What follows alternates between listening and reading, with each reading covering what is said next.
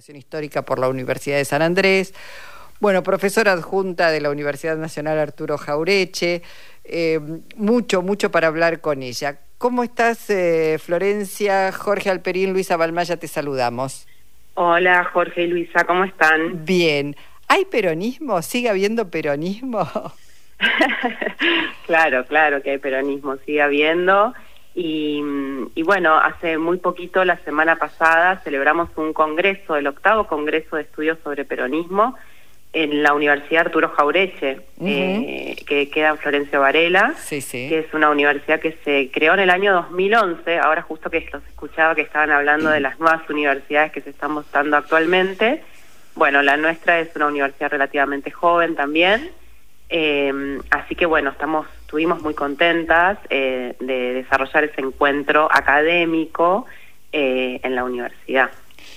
Florencia, el peronismo estuvo 18 años proscripto y con la fantasía de sectores de poder de que desapareciera definitivamente. Y curiosamente otra vez aparece la fantasía, como lo mencionó recién Luisa, de terminar con el kirchnerismo y detrás de eso terminar con el peronismo, porque cada vez que esa fuerza, esa derecha opositora hace alusión este, a la historia, dice que llevamos 70 años de decadencia eh, echando una acusación sobre el peronismo. Es decir, ¿qué, ¿cómo explicarse que tenga tanta vigencia la idea de aniquilar al peronismo?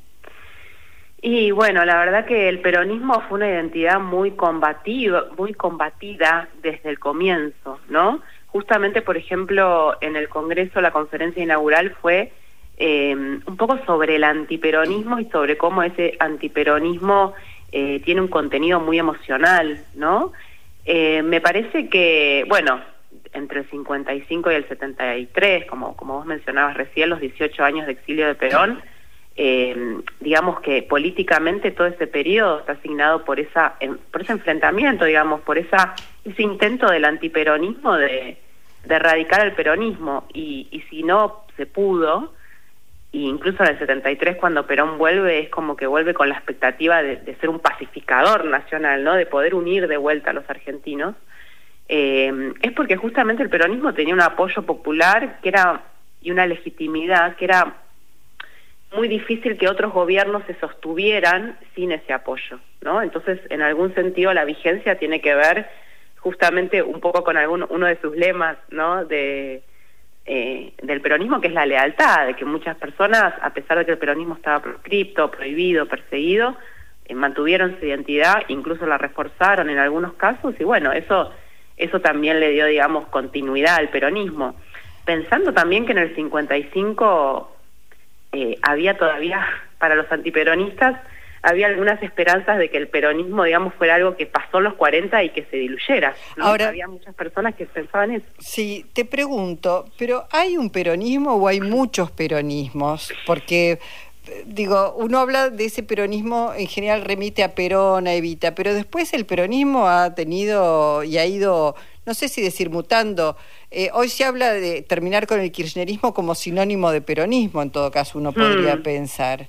Y sí, bueno, justamente en el Congreso un poco eh, la periodización que hacíamos para el Congreso es entre 1943 y el 2023. Y en realidad esa periodización tiene que ver con la vigencia en el tiempo del peronismo, ¿no? Esto que, ustedes están diciendo. Y al ser algo tan amplio, digamos, o que tiene tanto tiempo, eh, eso hace que fuera mutando con el tiempo, ¿no? O sea, justamente por algo también se pudo mantener esa identidad, ¿no? Porque fue, fue mutando y fue cambiando eh, en torno a diferentes épocas, en torno a diferentes liderazgos. Eh, en ese sentido, qué sé yo, me parece que si, si una cosa tuvo vigencia en la historia es, el peronismo, ¿no? Y bueno, eh, la, la, iniciativa de terminarlo, qué sé yo, es, en algún punto creo que la historia demostró que es vana esa iniciativa de terminarlo desde afuera, ¿no? En todo caso, siempre sí importante seguir sosteniéndolo, seguir defendiéndolo, para los que eh, eh, adhieren a esa entidad, ¿no? Eh, hoy, este, por ejemplo, a propósito de lo que señala Luisa, hay un peronismo cordobés que es totalmente diferente y se mueve eh, en otra frecuencia que el peronismo a nivel nacional, eh, un peronismo cordobés aliado a sectores de la soja y a sectores tradicionales con posiciones tan giradas que ha permitido que se intentara una alianza entre Schiaretti y, Juntos por el Cambio. digo, el, el parteaguas ha sido el gobierno de Menem, que se alió en su momento con los sectores neoliberales? Y bueno, el, el, menemismo, digamos, fue un momento muy, ¿cómo decirlo?, especial y, y, desafiante para la identidad peronista, ¿no? Porque muchas de sus consignas, incluso las consignas que Menem mismo planteó en, su, en la campaña, ¿no? Salariazo y revolución productiva, consignas que están como en, en, el origen de la identidad del peronismo, eh, bueno, después no resultaron eh, parte de su programa de gobierno, ¿no? Eh, entonces, bueno, digamos que escuchaba recién hace poco estaban recién estaban hablando con la diputada de Juntos por el Cambio que ella decía inflación igual pobreza, pero en realidad durante el menemismo, por ejemplo, en la, época de los 90 no había inflación y sin embargo subió mucho la pobreza con esos planes liberales.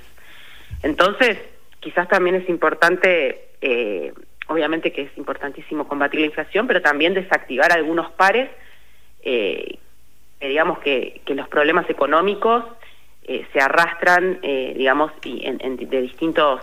La solución no fue de alguna manera ese uno a uno, ¿no? Que terminó en la gran crisis del 2001, por eso quizás volver a repetir esas recetas, no sé si son tan nuevas y, tampoco sé si funcionaría mucho volver a repetir algo que ya se demostró que no, no funcionó. Florencia, es interesantísimo el tema, da para que vengas un día, nos visites y charlar durante dos horas sobre, sobre el peronismo, esta, esta identidad de una porción importantísima del pueblo argentino. Eh, que como vos decías, se la trata de eh, eliminar, se la proscribe, pero bueno, desde afuera está claro que no se puede contra el peronismo. Habrá que ver si desde adentro hay este, intenciones aún este, de algunos sectores dentro del peronismo de terminar con el peronismo. Da para, realmente el tema da para, bueno, para muchísimo, pensar si estamos con un peronismo en crisis, eh, va produciendo cambios, digo, teniendo ejes centrales como la justicia social, como digamos eh, el pueblo en su centro, la soberanía, etcétera, etcétera.